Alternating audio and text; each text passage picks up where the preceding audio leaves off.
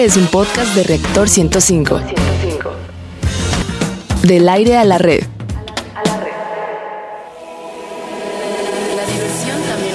La diversión también es conocimiento. Radio Big Bang. Radio Big Bang. Ciencia y tecnología con Bárbara Esquetino y Leonardo Ferrera.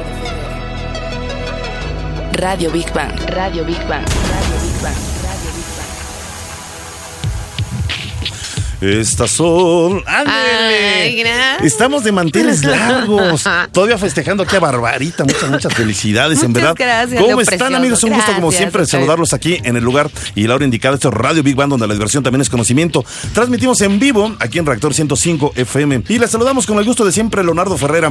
Y la voz más hermosa del oeste Ay, radiofónico. eres, y la risa más contagiosa. Gracias, ¿Cómo gracias. estás? Los quiero muy bien, muy apapachada. Estoy inmensamente Sí, agradecida, ¿verdad? de verdad, con todos ¿Cuántos ustedes.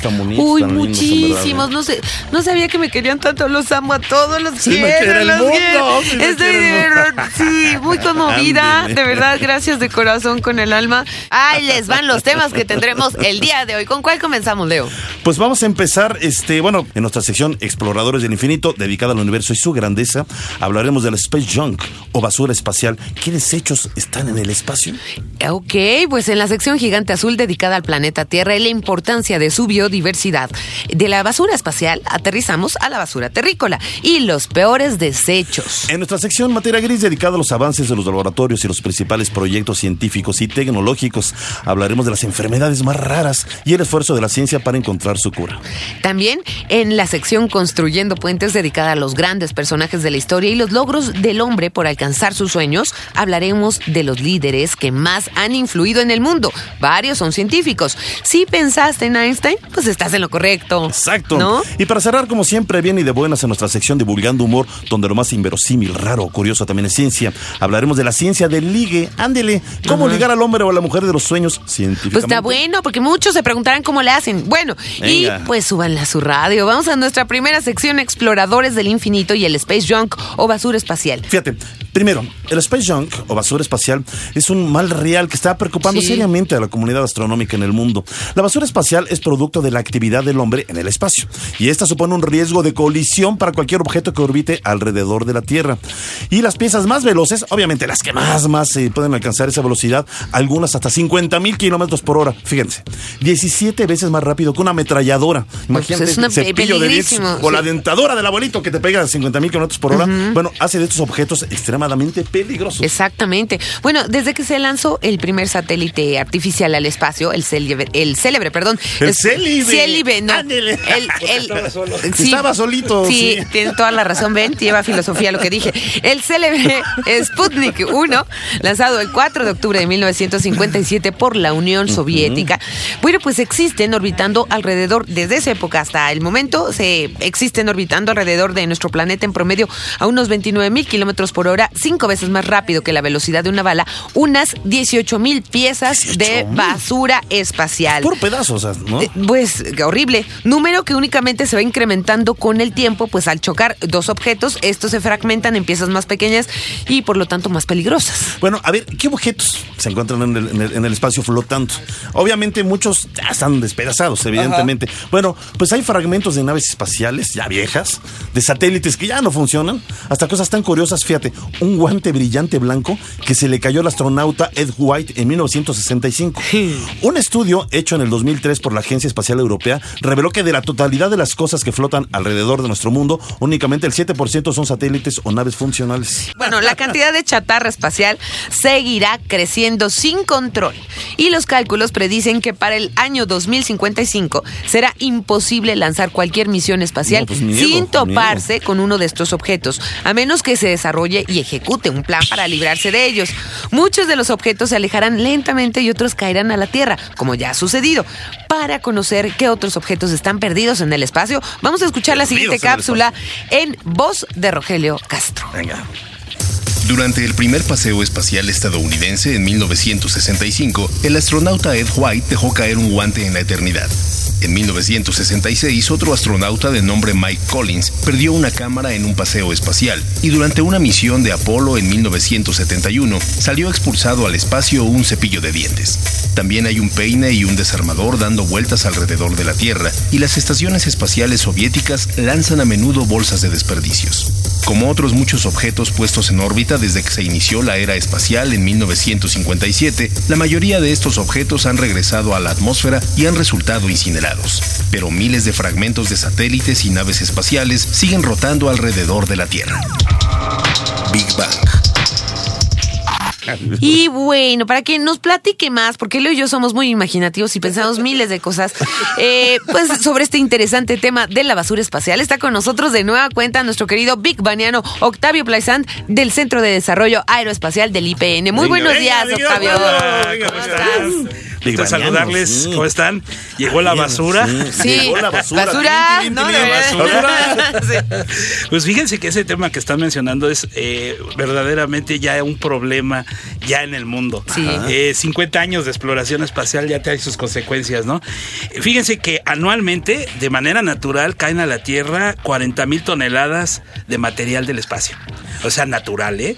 De manera natural, 40 mil toneladas de objetos de más o menos 50 Ajá. Entonces, si eso le sumamos a lo que pasa con la basura que hemos generado Sí. o han generado los países con las naves espaciales, los cohetes, lo que ustedes decían, hasta los guantes de los astronautas, onda, pues hay, como usted bien decían, 500 mil objetos en órbita baja, que es la órbita baja, es la, la de entre 800 kilómetros, y en la órbita ya alta hay entre 17 mil y 20 mil ¡Qué objetos. barbaridad! Imagínense ustedes. Oye, pues es una guerra de proyectiles. Si quieren subir por allá, ay, mira, vamos a visitar esa estrella. Tómele. Tómele. Te atraviesa una pluma. Digo, sí, digo, aunque lo hagamos de, broma, sí. esto es muy peligroso, es ¿no? muy peligroso. ¿Se acuerdan ustedes de la película Gravity? Sí, Eh, de que precisamente ahí se desata el accidente. Ahí se desata el accidente inclusive la Estación Internacional Espacial ha tenido problemas porque hasta la pintura que se desprende de los satélites ha dañado ¿En serio? la- la- la- las ventanas de la estación espacial. Qué interesante. La pintura, Caray. imagínense a esa velocidad que tú decías, Leo. Sí. Tú decías, Bárbara,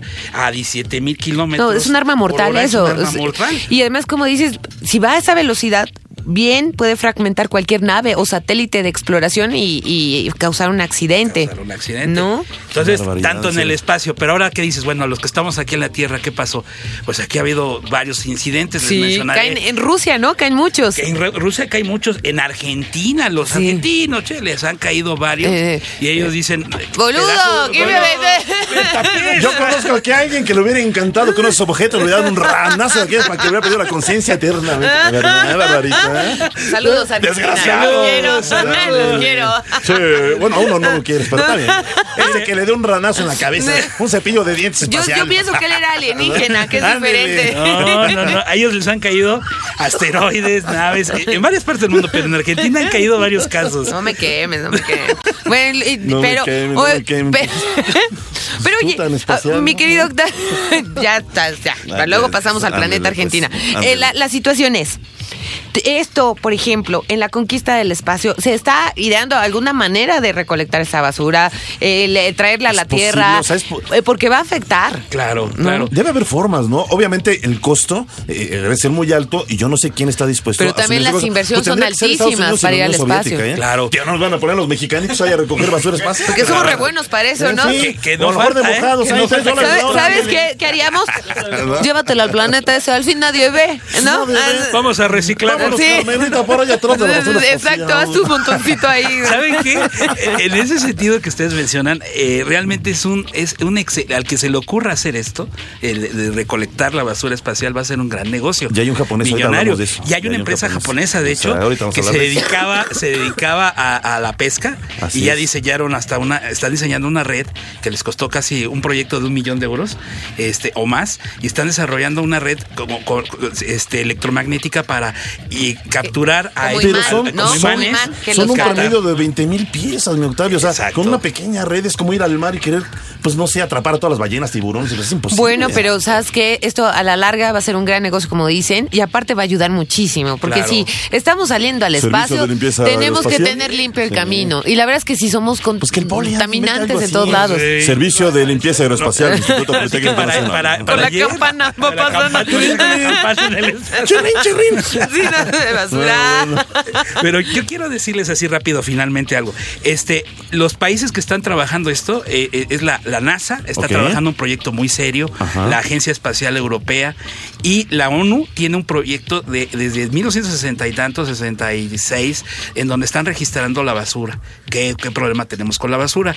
Ahora, hay varios proyectos serios, entre ellos crear una- un satélite con una pinza que capture, pero acuérdense que los satélites van viajando a velocidades, como usted dice, a una misma velocidad, entonces hay que frenar. Viene, viene, viene, viene. Ándele. Ándele, ahí va el golpecito. Imagínate, imagínate, uno por uno. Entonces tiene que haber una especie Sí. de aspirador. Se han estado desarrollando varias tecnologías. Eh, Suiza está inclusive también en esto. Entonces es un problema verdaderamente de eh, frontera. La- el- inclusive el científico, el, el- el director científico de la NASA ha dicho que es el reto de ingeniería más serio de la NASA. Oye, y hay, quien vean quiere hacer ustedes. viajes aeroespaciales, imagínate. ¿Qué pasó? Pues se murió, lo atravesó un cepillo de dientes. No, es que son Pues proyectiles, medio- peor que una bala, peor que no una bala. engañar, que no le vendan viajes espaciales a bajo precio. Mi querido ¿Qué- payaso eres, de verdad? Bueno, pues, Oye, pues un- va a llegar el momento, a lo mejor lo diremos de risa, pero a lo mejor a los hijos de repente les puede tocar que de repente alguien les quiera vender Marte. un viaje Claro, espacial barato. claro, Sí. claro. Y para que los atraviese un cepillo de dientes arriba no se vale. Lo mismo, No se vale, lo o mismo, sea, pero más tiempo en barato. alimentarlos No, para que los atraviese Sí. un cepillo. Sí, mi querido Octavio, gracias, gracias por estar Al con nosotros. Haces muy ameno este programa. Las puertas están abiertas. Sí. Ven cuántas veces. Ven, Octavio. Ay, sí, ven, Octavio. te lo advertimos. No, tiene las puertas abiertas. Muchas, gracias. Muchas gracias. Y amigos, gracias por su por, por- por su- por escucharnos. Y, y si quieren más información, búsquenla en las páginas de la NASA, hay muy buenas en, en español. ¿Y dónde? Y, y información tuya dónde? A ver, ¿dónde? información en, en mi, en mi página de Facebook, me Ajá. pueden buscar con toda confianza Octavio Playsan. Ahí estoy, muy localizable y con mucho gusto les comparto. Ah, qué lindo. Gracias, Muy bien, Octavio muchas Plazán del. Centro de Desarrollo Aeroespacial del IPN. Vamos a nuestra siguiente sección gigante azul y la basura terrícola. Se calcula que una pila de mercurio puede contaminar 600 mil litros de agua. Una alcalina contamina 167 mil litros de agua, mientras que una de óxido de plata 14 mil litros. Oye, fíjate, eso que dijiste, una pila de mercurio, 600 mil litros Sí. de agua. Una pila, o sea, yo sabía eso, que las pilas es de lo más contaminante. Sí, los que hay. recolectores de pilas ya los podemos no, encontrar, verdad. pero no recolectores de aceites. Sí los hemos visto en otras latitudes del planeta, pero en México no hay recolectores de aceites eh, de, de uso casero. O, No, de aceite no hay. No hay, no, No lo hay. hay. Entonces la gente también busca, pues no, no le importa, ¿no? ¿Me Y de pilas, yo he visto ya algunos recolectores, pero creo que finalmente tienen que mandarlas a otro país. Exactamente. En México tampoco no hay un tratamiento para eso, ¿no? Fíjate, una computadora que termina en la basura ya de esas viejitas, Sí. así como el apagón analógico para computadoras, bueno, no sé, este, fíjate, tiene más de nueve sustancias tóxicas, plomo, cromo, cobalto y mercurio, que son parte del ensamble del ordenador. Además de los ordenadores o computadoras eh, o laptops, también desechos de calculadoras Ah, pues o sí. celulares están creando serios problemas de toxicidad en China e India. Para conocer más de este problema, vamos a escuchar nuestra siguiente cápsula. Cerca del 70% de los metales pesados que contaminan los vertederos y basureros públicos provienen de aparatos electrónicos que las personas desechan inadecuadamente. El mercurio y el cobalto, por ejemplo, son tóxicos por inhalación y el cromo es tóxico por inhalación e ingestión. Aunque a veces se piensa que el problema de la basura termina poniendo la basura en su lugar, en realidad ahí es donde comienza. Cada habitante produce en promedio un kilogramo de basura diaria, que generan en total casi 20.000 toneladas diarias. Del total de esta, un 30% se queda en barrancas y terrenos baldíos y el resto se recolecta por el sistema de limpia y va a dar a los grandes tiraderos controlados que existen en la ciudad. Big Bang. Y bueno, pues les saludamos a Jair Mujica, socio fundador y director de una empresa dedicada al manejo de residuos sólidos urbanos con la misión de combatir el cambio climático. Hola Jair, bienvenido, ¿cómo estás? Hola, ¿cómo están? además nos gusta porque nos mandan puros jovenazos emprendedores. Pues es que son jóvenes emprendedores y esto es como un gran ejemplo para todos ustedes de que aunque no haya los recursos, si tienen una buena idea, se puede lograr. A Esa- ver, cuéntanos. Esa buena idea, sí, ya, cuéntanos, ¿de dónde viene esa buena idea? Pues eh, de una problemática, más bien así como estamos platicando de toda la problemática que generan los, los diferentes tipos de desechos que, salen de nuestras actividades, nosotros encontramos una problemática pero con los orgánicos, que Ajá. casi no se habla de los orgánicos. No, no, no, casi no. O sea, eh, por ejemplo, se puede reciclar mucho el vidrio, el cartón, el PET, pero los orgánicos eh, tienen otro tratamiento Sí. y son muy contaminantes. De hecho, para que se pueda reciclar una botella de vidrio, por ejemplo, pues tiene que estar limpia. Sí. Ajá. Si no, pues gastas mucha agua en el proceso. Así es. Entonces, lo que más ensucia estos residuos son los desechos de comida. Sí. Entonces, es- ese, ese desecho y esa problemática es la que nos llevó a nosotros a, a generar algo, ¿no? Entonces, de ahí se nos ocurrió que algo teníamos que hacer con los desechos orgánicos y encontramos dentro de nuestras investigaciones que tienen un potencial energético muy alto. Claro. Entonces, estamos tratando de aprovechar ese potencial pues para A ver, beneficio me de comí una sandía y la cáscara Oh, quedó. eso es lo que yo Ay, te ya- iba a decir. un residuo. No, pero Me ¿qué desechos orgánicos? Ay, ¿Todos sirven? to- Todo lo que sea comida, ¿no? Finalmente, o sea. todo, todo de hecho, hay unos que son que se tienen que procesar de, de una forma y hay otros que se tienen que procesar de otra. No hay, hay diferentes tipos de procesamiento, pero todo lo que resulte de nuestros de nuestras actividades, o sea, residuos de alimentos. alimentos, de frutas, verduras, Así este, es. Desechos de poda, de la limpia de los Hojas, jardines, ramas, este- todo ¿Y qué- tiene un potencial. Jair, Composta, exacto. ¿Y qué tipo de energía producen? O sea, ¿qué tipo de producto sale al final de que ya eh, hacen este tipo de recolección? Pues, pues mira, de los desechos de frutas y verduras, que es lo que ahorita estamos explorando, estamos construyendo una, una planta en la delegación Milpalta Ándale. que precisamente tiene la intención de, sacar un, un, este, gas que se llama biogás, que es. principalmente es metano, o sea, es como el gas natural, y que se puede quemar en cocinas o que se puede quemar en un es. generador. Que era una descomposición que generan los sólidos, ¿no? Pero los orgánicos también generan este, eh, descomposición, exactamente. De, de hecho, cuando se descomponen los, o sea, en los rellenos sanitarios, en los Sí.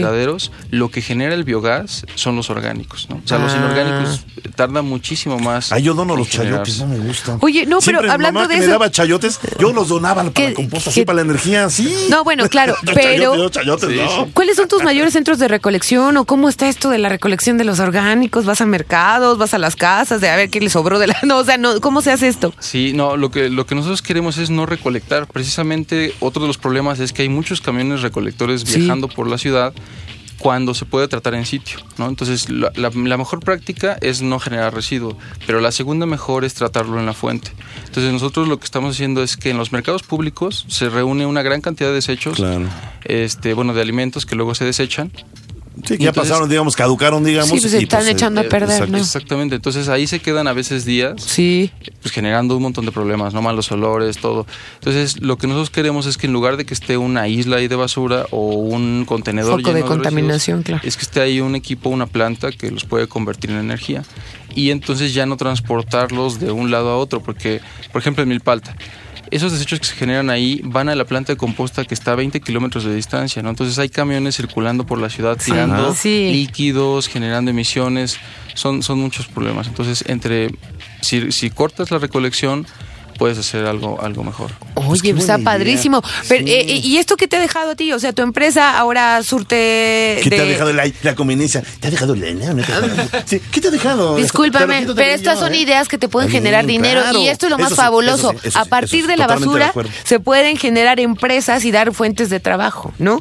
Entonces tú, tú este producto, digamos que es metano. ¿Esto cómo lo, lo comercializas o qué se hace con él? Pues mira, lo que nosotros hacemos es diseñar y construir las plantas y la operación es lo que genera esta energía, pero quien lo aprovecha son los municipios, las delegaciones. Ah, qué padre. Este, nosotros somos una empresa de ingeniería que lo que hacemos es diseñar y construir las máquinas, ¿no? Desde cero hasta que maravilla. Oye, está buenísimo, Oye, y- buenísimo. Y gente, fíjate, gente joven con una idea que puede, se- no, no puede, se convierte en empresario y gana dinero. Y hace ganar finalmente en beneficio a la sociedad. Oye, es que en verdad que esto es, esto es este. Buenísimo. es- es- es Y- bueno, antes de despedirnos, mandar a corte, eh, queremos tus datos, eh, dónde te pueden localizar, conocer más de este producto, etcétera, etcétera. Pues mira, yo soy un empresario como Pepe y Toño, como Ajá. Ana y Mari, entonces estamos impulsando esta campaña Ajá. y todo lo que pueden encontrar al respecto del tema está en la página doble- www.pepeitono.com.mx. Ahí van a encontrar la liga de nosotros y muchos datos para poder emprender un negocio como. Acuérdense. Consejo de la Comunicación. Yair Mujica, Consejo Muchísimas de la Comunicación. Yair. Mujica, muchas gracias, en verdad. Felicidades, Y qué además les eh, eh, comentamos que el Consejo de la Comunicación una vez al menos está- nos va a estar mandando un caso de éxito y lo que se trata de esto es que generemos el efecto dominó con los demás Exacto. jóvenes. Un aplauso a los jóvenes. Bravo, venga. bravo. Y Gracias. bueno, pues ya vámonos a, a nuestra siguiente sección, Leo. Y Así bueno, eh, ¿qué, qué, qué es una enfermedad rara, Leo? Bueno, a ver. Eh, se denomina enfermedad rara aquellas que afectan a un número limitado de personas con respecto a la población general. Fíjate, a menos uno de cada cinco mil, a menos, ¿eh? Sin embargo, muchas de estas enfermedades son aún, aún este, eh, menos frecuentes, afectando a una, a veces hasta de cada 100 mil personas en promedio. San Filipo es uno de cada 70 mil, ¿eh? Se estima que existen, fíjate, este dato me dejó perplejo, ¿eh? Se estima que existen algo así como 7 mil enfermedades raras diferentes que afectan hasta el 8% de la población en total. Eso es muchísimo, ¿eh? Estamos Sí. hablando que en México, pues el, el 10%, pues estamos hablando son en, en promedio, eh, que 100 millones de personas, un millón de personas. Sí. Tienen fíjate. algún tipo de enfermedad Y, lo más triste, lo que platicamos ayer, que no saben que padecen este tipo de Que no lo enfermedades. saben, ¿no? exactamente, Y bueno, para que más o menos entendamos este concepto, estas son algunas de las enfermedades más extrañas. Bueno, elegimos de las más raras, ¿eh? Sí, algunas, ¿eh? Sí. Síndrome de Stendhal o síndrome de Florencia se desarrolla cuando el sujeto está frente a una obra de arte. Los síntomas se manifiestan psicosomáticamente al ver el arte, sobre todo si se trata de una obra muy bella o de varias obras en un mismo lugar. Ah. Esto le provoca un intenso vértigo, confusión, ansiedad, aceleración del ritmo cardíaco, temblores, palpitaciones, depresión e incluso alucinaciones. A ver, síndrome de Capgras. También conocido como mal de Capgras, este síndrome, fíjate, afecta el sentido de la identificación del paciente. Ahí le da, fíjense qué raro está, ¿eh? Se caracteriza por la constante, constante creencia de que un ser cercano y querido fue sustituido o reemplazado por un impostor idéntico. Bueno, para conocer más de enfermedades raras, vamos a escuchar nuestra siguiente cápsula. El síndrome de París se desarrolla en turistas que visitan la capital francesa. Se trata de un trastorno psicológico momentáneo y ocurre casi únicamente con turistas japoneses. La crisis ocurre cuando los visitantes llegan a la ciudad y sus atractivos no coinciden con lo que hasta entonces eran sus expectativas, presentando cuadros depresivos, mucha ansiedad y varios síntomas de problemas psiquiátricos como desilusión aguda, ideas paranoides o la creencia de que son víctimas de maltratos y agresiones por parte de los citadinos. En casos extremos hasta sufren de alucinaciones. El síndrome de la mano loca o extraña es una enfermedad mental en la cual una de las manos de quien la padece pareciera adquirir una personalidad propia y ajena, la capacidad de obrar por su cuenta. Big Bang. Pues exactamente está con nosotros nuestra querida eh, Lorena Ojeda. Lorena, ¿nos escuchas? Sí, hola. ¿Cómo hola, estás? hola. ¿Cómo estás, mi querida Lorena? Oye, muchas gracias. Estamos diciendo que tú eres la directora de la red San Filipo. Platícanos eh, lo que hace esta red. Bueno, eh, Lorena, déjame decir, es, es hermana de Jessica Ojeda, la mamá de Iñaki, que está De en. España, pues tratando de encontrar solución, de, de Janet, perdón, de Sí. Janet tratando de encontrar solución a, a este problema. Lorena, Sí, platícanos, ¿qué es lo que hacen en la red San. Filipo? Bueno, pues les platico rápidamente cómo surge Red San Filipo. Eh, Red San Filipo surge principalmente por eh, el diagnóstico de Iñaki. Así es. Por esta falta de eh, lograr encontrar qué enfermedad tenía Iñaki, eh, de estudiarlo, estudiarlo, estudiarlo. Janet pasó por 42 médicos en el país. Qué barbaridad. Este, y bueno, no, no daban con la enfermedad, no daban y no daban y no daban. Inclusive un médico del Seguro Social este fue y le di- bueno, le dijo en una consulta, pues mejor váyase a su casa y espérese a que su hijo se muera Ay, porque tiene una enfermedad rara. Sí. Hasta que afortunadamente mi hermana se topó aquí en León, Guanajuato, con una doctora que se llama Mayra Gallegos, que en algún momento había visto enfermedades raras y ella unió ciertos síntomas que Iñaki tenía, eh, tres síntomas específicamente, eh, y le mencionó que tenía un grupo de enfermedades que se llaman mucopolisacaridosis. Eh, bueno, esta palabra suena, suena muy rara, pero eh, empezaron a estudiarlo, estudiarlo y estudiarlo en, en México, hacerle pruebas.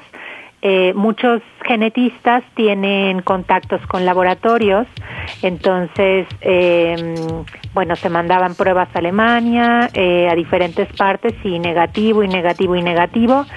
Iñaki tiene la fortuna de ser, eh, tiene, de tener doble nacionalidad. Entonces, eh, Español y mexicano, Es claro. español y, y mexicano. Entonces, mi hermana se puso a investigar, no se dio por vencida y se fue a España. Se fue a España, dio con un grupo de médicos eh, y en 15 días le dieron el, diagnóstico que tenía, sí, efectivamente, una mucopolisacaridosis tipo 3, que se llama San Filipo, y eh, tenía el tipo A, que es el tipo más agresivo. Aquí lo interesante, eh, perdón, mi querida Lorena, la labor que están haciendo ustedes eh, y que me encanta también de Janet cuando platicamos con ella en Madrid, es no solamente, obviamente, está tratando de sacar a su hijo adelante, de que pues tenga una mejor calidad de vida, sino ustedes están preocupando por todos los demás niños en México que están pasando por una eh, situación así.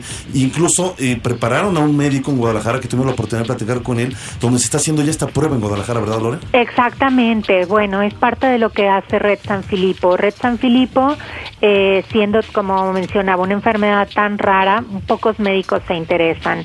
El doctor Elías García este, es un médico genetista que trabaja en un centro de investigación en Guadalajara.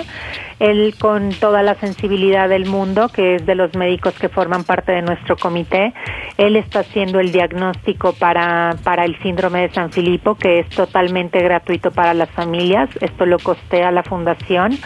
Eh, Hay- hay- y- hay- sería Aquí es importantísimo, ver, más bien. Lo- Lorena, eh, necesitamos, por favor, para todas las personas que nos están escuchando, ya que acabas de mencionar esto, los teléfonos y el contacto por si sospechan que alguna los persona de la teléfonos, ¿dónde familia. buscar ayuda Exacto. de la red San Filipo. Claro que sí. El correo es contacto arroba redsanfilipo con doble p Ajá. punto org y el teléfono es 477-280-2408. Cualquier duda que tengan, eh, yo mencionaba hace rato tres síntomas. Con tres síntomas que los, con tres signos que los niños presenten, es considerado para que vayan a un médico especialista. Menciono los síntomas.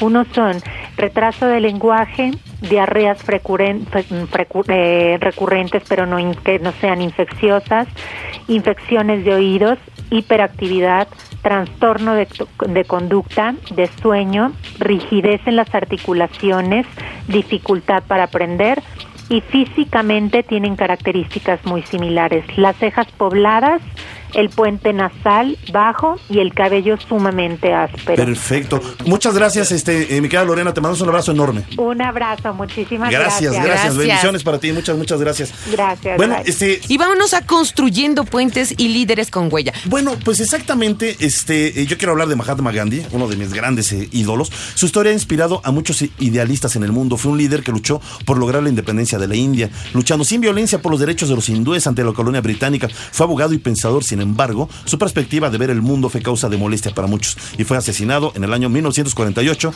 por un fanático de extrema derecha. Y Albert Einstein, que me dices que lo mencionamos en un inicio, fue o es muy famoso por su teoría de la relatividad. Es quizás el físico más reconocido del siglo XX. Después de formular sus teorías, tuvo que esperar varios años para que otros científicos las valoraran y aceptaran. Gracias a su fama y reconocimiento, se dedicó a impulsar las, las causas perdón, del pacifismo entre las naciones. Después de la guerra, Einstein se convirtió en el activista del desarme internacional.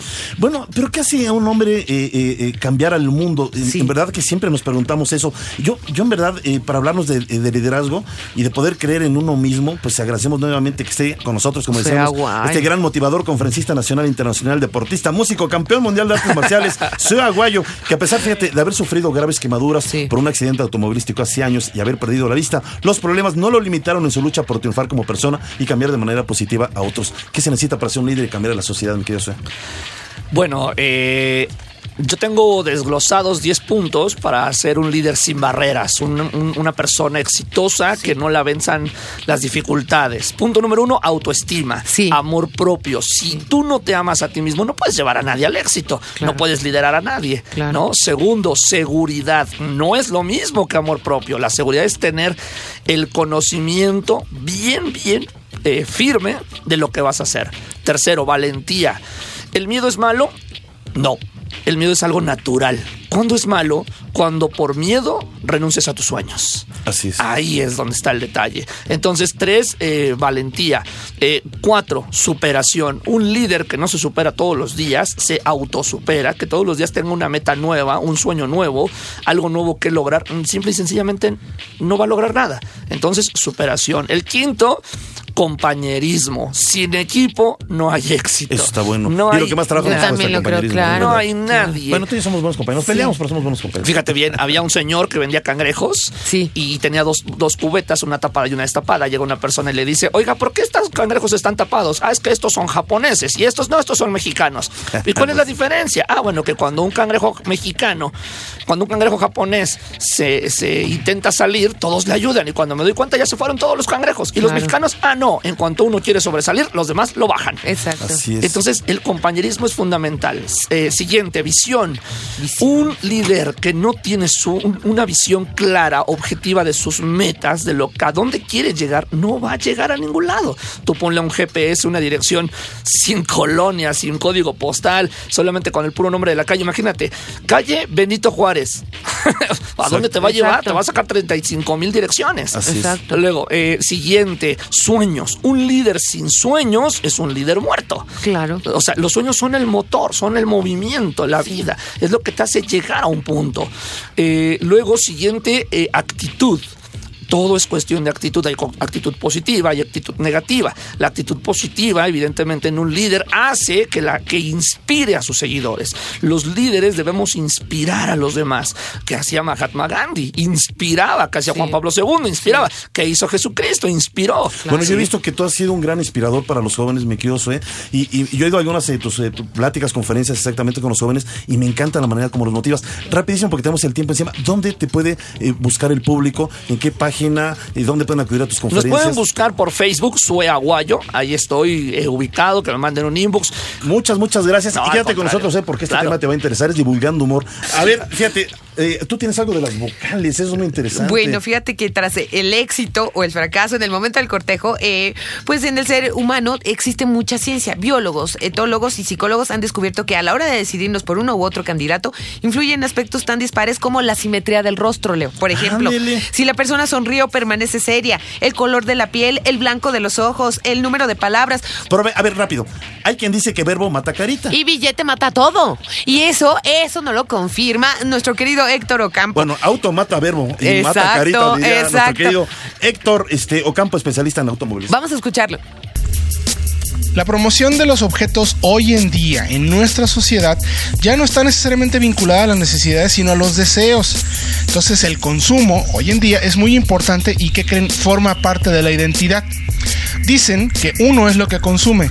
Por eso, unos creen que el atractivo de los autos de alta gama o los deportivos o los autos que se muestran lujosos eh, tiene mucho que ver en el tema de el ligue, en el tema de demostrar quiénes somos. Aunque es bien sabido que no puedes obligar a nadie que se enamore de ti, digamos que una buena imagen podría incrementar tus probabilidades. ¿Por qué? Porque bueno, un vehículo de características de lujo o deportivo, un vehículo que llame mucho la atención, ¿qué puede representar? Bueno, pues un estatus social, eh, tener una muy buena imagen, puede representar éxito financiero, estabilidad económica, buen gusto e incluso para algunas chicas podría ser un buen prospecto de, de pareja. ¿Por qué? Porque el hombre cree que el auto habla por ellos mismos, habla de su poder, de su gusto por el diseño, de su dinero y eso, de acuerdo con la perspectiva masculina, puede ser atractivo para los hombres. ¿Por qué me refiero únicamente a los hombres? Porque es un elemento clave de, de ligue, porque finalmente estamos hablando de los fetiches que más importan a los hombres. ¿Y cuáles creen que son? Bueno, autos y mujeres. ¿Por qué lo digo? Porque expertos en el comportamiento humano tienen muy claro que hoy en día, la sociedad en la que vivimos, el auto se ha convertido en uno de los objetos de deseo favoritos porque brinda lo que les digo, ilusión de estatus y poder. El automóvil puede ser una herramienta de seducción por excelencia porque proyecta sobre todo esa imagen que queremos mostrar de nosotros mismos. Recordemos que en esta sociedad la mujer está cosificada y para un hombre tener un auto de buenas características digamos que le obligaría a emocionalmente tener también o ligar una chica de características que ellos consideran similares. Recordemos que la identidad masculina está puesta a prueba desde que somos niños. Para empezar, el ser hombre significa no ser mujer y eso nos está causando constantemente retos continuos para demostrar nuestra hombría. En pocas palabras, el hombre está buscando constantemente la aprobación de otros hombres y eso requiere un continuo examen de quiénes somos, qué representamos y qué estatus tenemos. Por ello, para el hombre, el auto es una herramienta clave para demostrar su hombría, su virilidad y su capacidad, ¿por qué no?, de ligue. ¿Y qué autos se consideran los mejores para ligar? Pues evidentemente los de alta gama, los de lujo, los deportivos, porque los deportivos desde el punto de vista psicológico representan virilidad para el hombre y capacidad de reproducción que digamos que apuesta a nuestro sentido más primitivo, pero lo que me parece realmente importante es que reflexionemos acerca de lo que significaría ligar únicamente con el auto. ¿Quién estará del otro lado eh, que nos impone ciertos valores y prejuicios de acuerdo al auto que conducimos? Lo que es muy cierto es que la idea de que un auto llamativo sirve mucho a la hora de conquistar a una dama es un concepto mucho más usado y arraigado en el sector masculino que en el femenino. Mi nombre es Héctor Ocampo, los invito a que me sigan en mis redes sociales arroba autología y a través de nuestra página www.autologia.com.mx. Big Bang. Gracias, me quedo Héctor. Qué buena cápsula. Un Qué abrazo. buena, un 10. Y bueno, ya pónganse atentos porque ya nos vamos. Agradecemos a todo nuestro equipo de producción y a ustedes, Big Banianos, que hicieron posible, por supuesto, este programa. Tenemos una cita el próximo viernes en punto a las 11 de la mañana. Gracias. Y si eres muy simpático y me encantas, gracias, Leo. Ya, que la regañaron, ¿verdad? Pues. Soy Bárbara Esquetino, vámonos. Gracias. Y Leonardo Ferreira. Bye. La diversión también es conocimiento. Radio Big Bang. Radio Big Bang. Ciencia y tecnología con Bárbara Esquetino y Leonardo Ferrera. Radio Big Bang. Radio Big Bang. Radio Big Bang. Esto fue un podcast de reactor. Podcast de reactor. Del aire A la red.